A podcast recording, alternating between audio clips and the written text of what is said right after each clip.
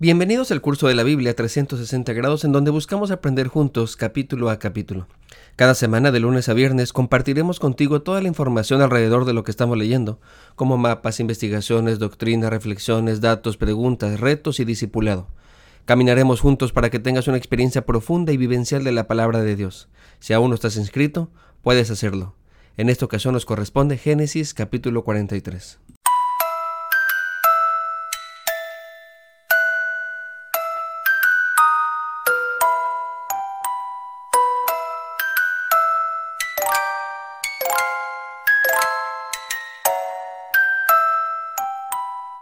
No sabemos cuántos años han pasado exactamente, pero la narración sigue dentro del periodo de los siete años de hambruna.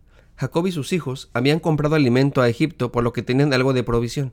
Sin embargo, esta ya se estaba terminando, así que Jacob le pide a sus hijos que vayan por más. El problema era que el gobernador de Egipto les había dicho que regresaran con su hermano menor, pero Jacob no quería. Tenía miedo de perder a otro hijo más. Judá le recuerda que no hay modo de regresar sin llevar consigo a Benjamín. Entonces Jacob se enoja y le reclama diciendo que por qué fueron tan chismosos de decirle al gobernador de Egipto que tenían otro hermano. Como diría el salmista Juan Gabriel, pero qué necesidad, para qué tanto problema.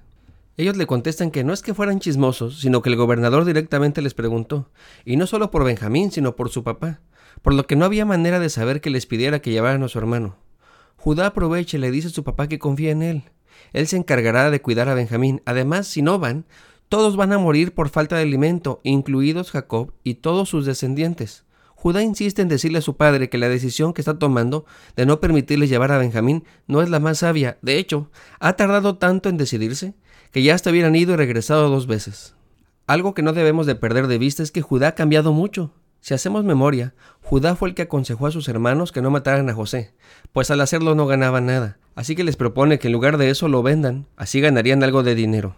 Además fue el hermano que se separó de la tribu, tomó camino con un amigo cananeo a vivir la vida loca, se casó con una extranjera y tuvo tres hijos. Pero ahora algo cambió. Judá está dispuesto a sacrificarse y hacerse responsable por su familia. ¿Qué fue lo que pasó? El autor, al comienzo de la historia de José, hizo un paréntesis en el capítulo 38, ¿lo recuerdan? Es cuando nos cuenta la historia de la muerte de sus hijos. Es probable que la pérdida de ellos le hiciera comprender mejor a su padre.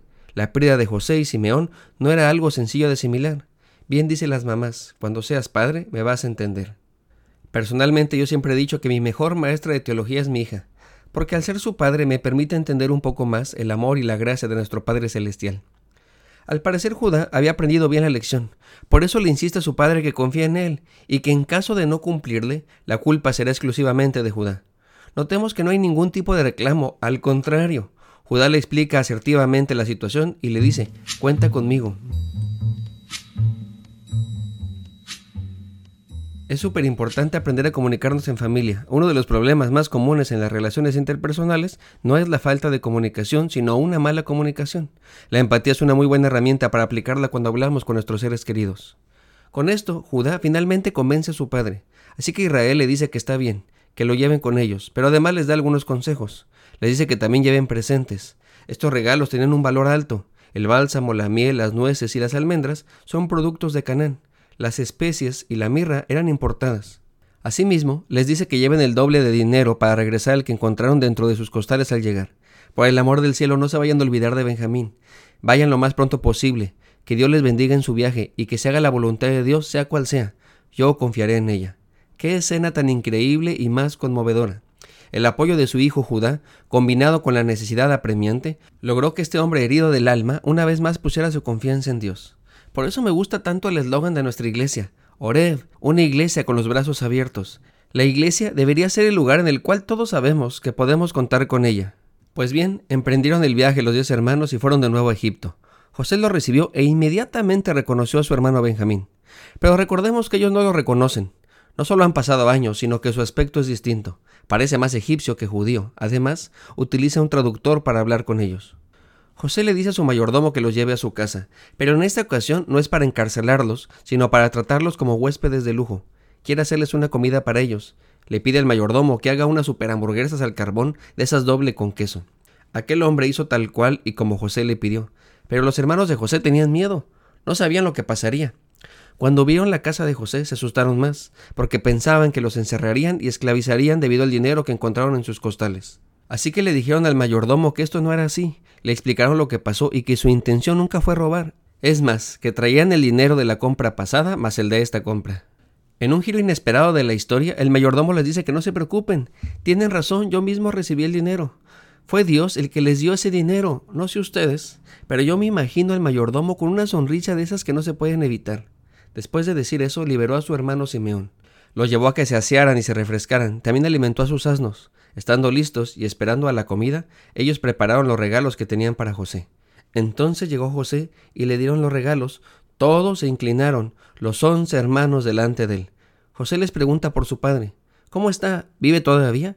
Ellos le dijeron que sí, que todo está bien, y nuevamente se inclinaron delante de él. Como sabemos, en el antiguo Oriente inclinarse hasta el suelo es una cortesía para honrar y para demostrar obediencia. Sin embargo, en esta historia no solamente significa eso, significa el cumplimiento del plan de Dios. Allí están todos sus hermanos, y todos están inclinados a sus pies, justo y como Dios les había dicho. Después de esto, José les pregunta, ¿es este su hermano Benjamín? Evidentemente José sabía que ese muchacho era su hermano menor, pero les pregunta para no darse a conocer a ellos aún. Antes de que contesten, le dice a Benjamín, Dios tenga misericordia de ti, hijo mío. Habiendo dicho esto, José no pudo más con todo lo que sentía, y salió de allí lo más rápido que pudo porque tenía ganas de llorar. Así que se fue de su habitación.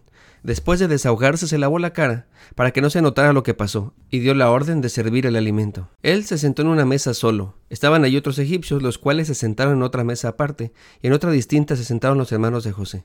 Los egipcios consideraban bárbaros a todos los otros pueblos, por eso no se sentaban en la misma mesa donde estaban los hebreos, y José, por tener un rango muy alto, le tocaba, como dicen en Chilangolandia, de asolapa, es decir, solo, como la viquina. Los hermanos de José se acomodaron por edad, y al servir la comida, para sorpresa de todos, le sirvieron a Benjamín cinco veces más que a todos. Esto tal vez no tiene mucha relevancia para nosotros, pero en el sistema patriarcal sí. Recordemos que el primogénito es el más importante. Sin embargo, y por cómo termina el capítulo, podemos comprender que los hijos de Israel no lo ven como una ofensa. Al parecer, han aprendido a estar unidos y a confiar en Dios. Tal vez se quedaron con lo que dijo su padre al enviarlos a Egipto. Aceptaremos la voluntad de Dios como Él diga. El capítulo termina diciéndonos que estaban felices y celebrando. La familia de Israel no es la familia perfecta como hemos podido ver. Está muy lejos de ser un modelo para seguir. Sin embargo, podemos ver cómo Dios hace todo lo que está en sus manos para mantenerles unidos. Como nosotros sabemos, ellos se convertirán en las doce tribus, es decir, en el pueblo de Dios. Teniendo eso en mente, preguntémonos, ¿qué tan unido soy el pueblo de Dios? Por supuesto que no me estoy refiriendo a los judíos, sino a la iglesia.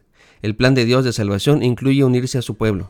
Estoy seguro de que igual que esta familia, también Dios está haciendo mucho para que te unas a una comunidad de fe. La pregunta entonces es, ¿estoy unido a la congregación que Dios me dio? Soy el pastor Alex Cunille. Dios te bendiga, que tengas un lindo día. Si Dios nos da permiso, nos vemos en el siguiente capítulo.